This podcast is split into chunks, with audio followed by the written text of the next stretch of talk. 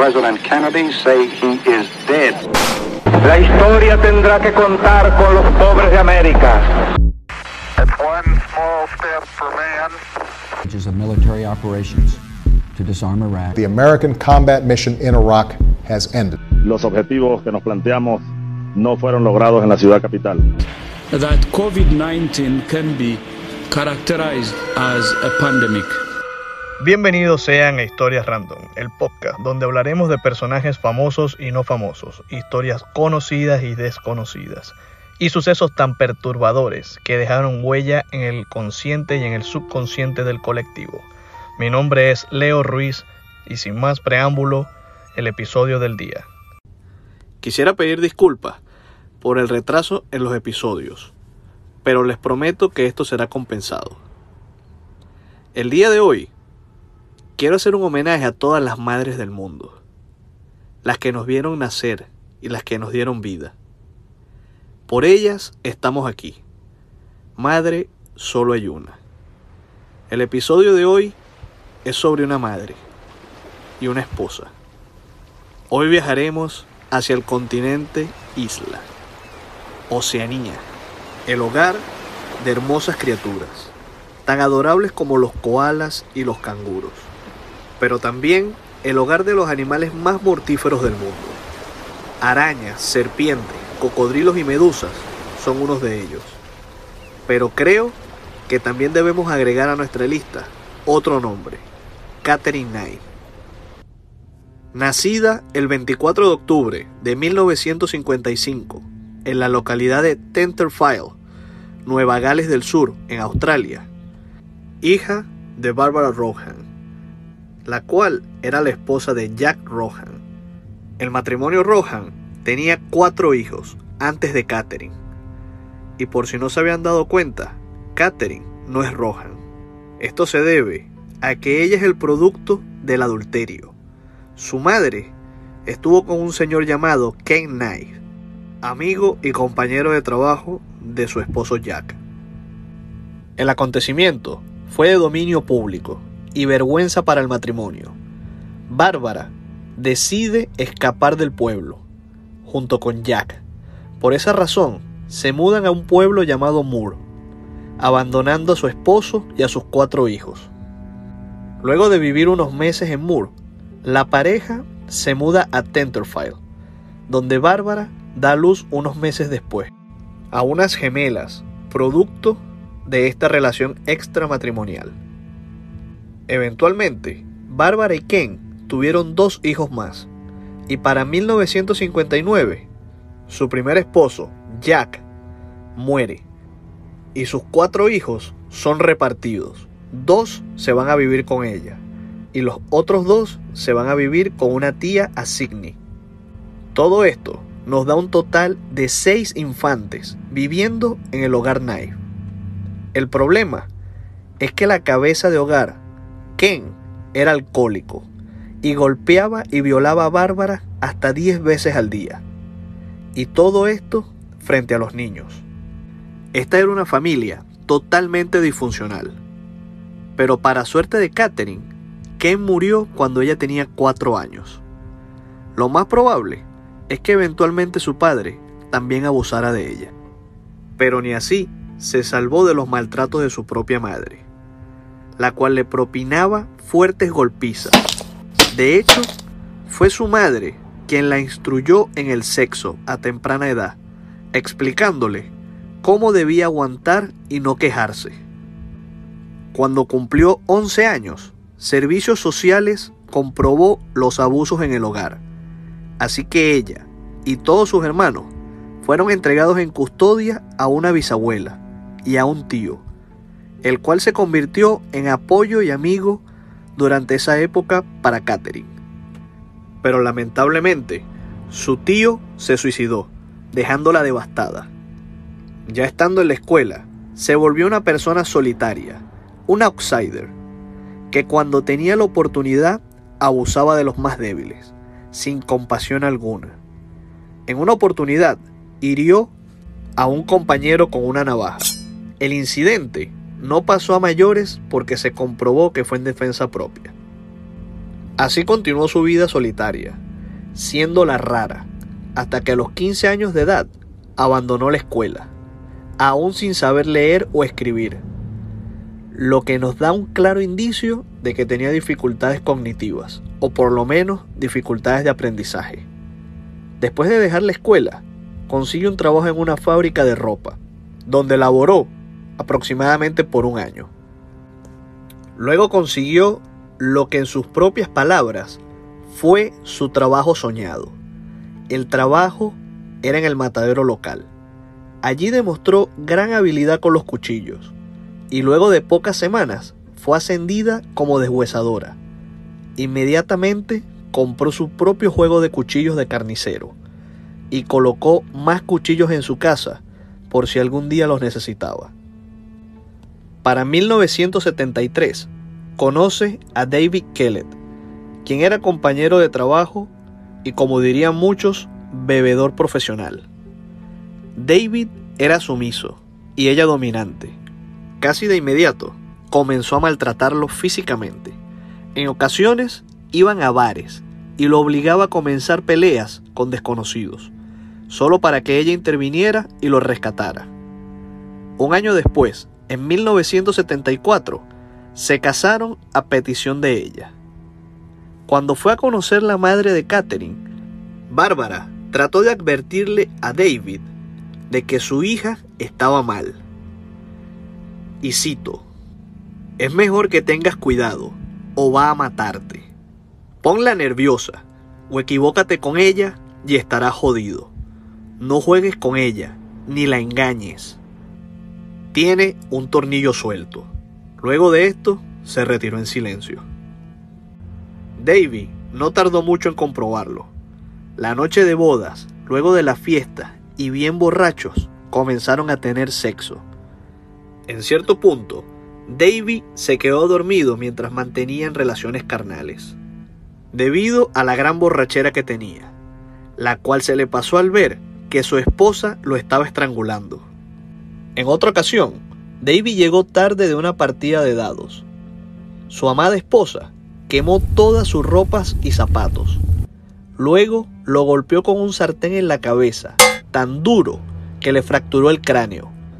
Moribundo, Davy corrió a casa de un vecino, el cual lo llevó al hospital. La policía fue hasta la casa de Catherine a ver qué había sucedido, pero al ver que ella estaba embarazada, no tomaron acción alguna. Obviamente, había algo mal en la cabeza de esta mujer. Tras el parto, tomó al bebé y lo llevó a las vías del tren, esperando que éste desapareciera de la faz de la tierra. Gracias a un vecino que vio la situación, corrió y salvó al bebé antes que el tren pasara por encima de él. Catherine fue diagnosticada con depresión postparto y comenzó un tratamiento.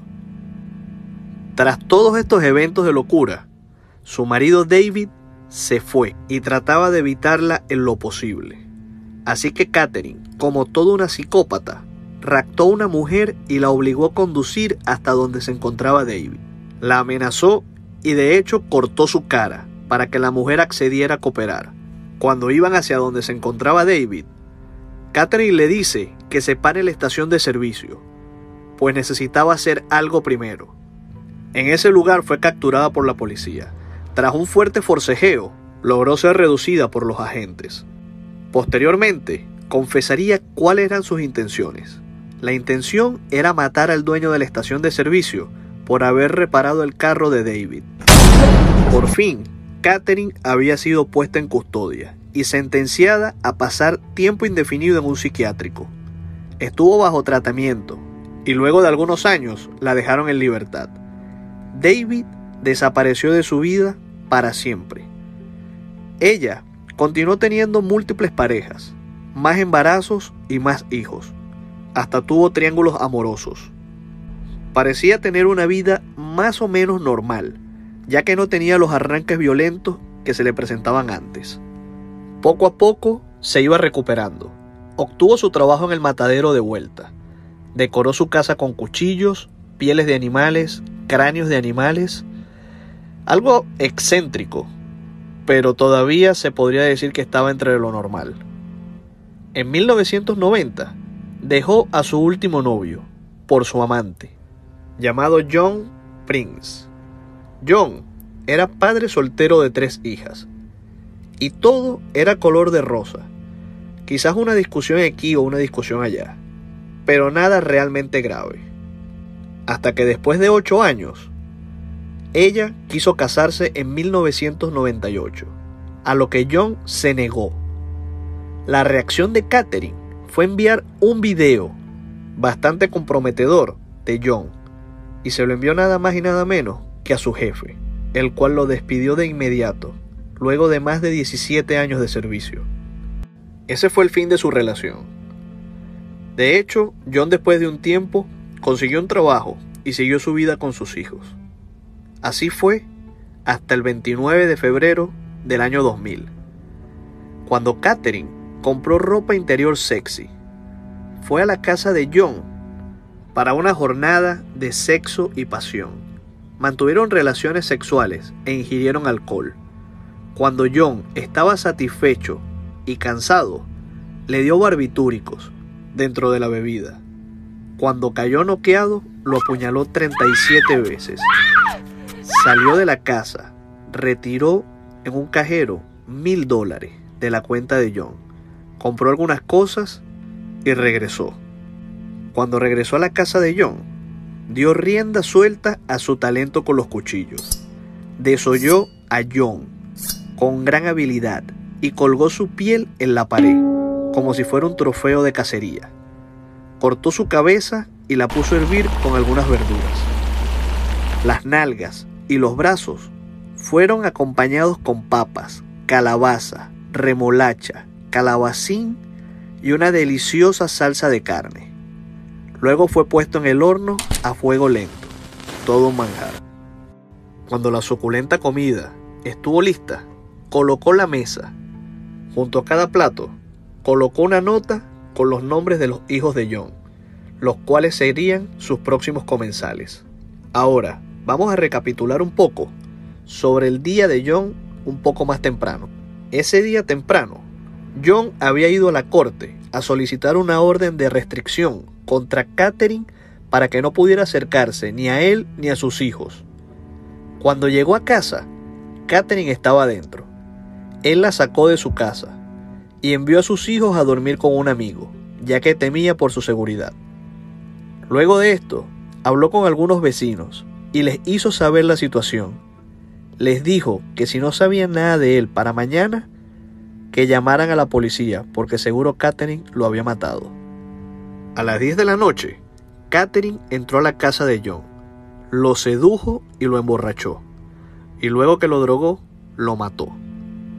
A la mañana siguiente, el jefe de John mandó a un compañero de trabajo a ver qué había pasado con él. Y al mismo tiempo, su vecino estaba preocupado porque aún el carro de John seguía en casa. El vecino y el compañero de trabajo tocaron la puerta de John. Al no tener respuesta, llamaron a la policía. Esta hizo presencia a las 8 de la mañana.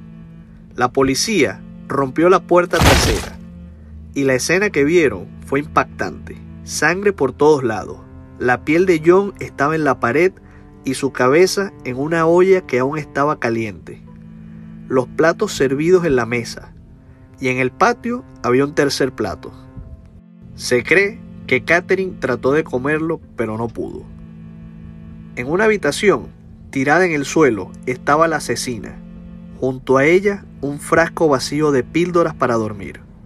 Estaba en coma. La policía hizo el levantamiento de la escena y Catherine fue enviada al hospital, donde después de un lavado de estómago y recuperarse, los detectives la interrogaron pero según ella no recuerda nada, no tiene memoria de lo ocurrido. La corte no dudó en condenarla a cadena perpetua.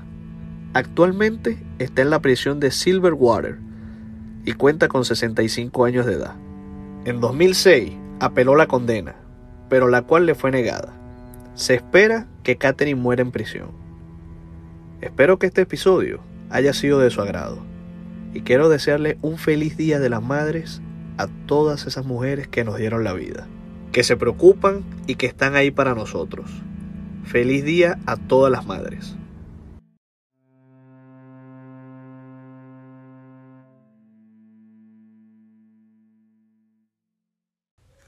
Redacción y narración Leo Ruiz. Edición y producción Luis Ruiz.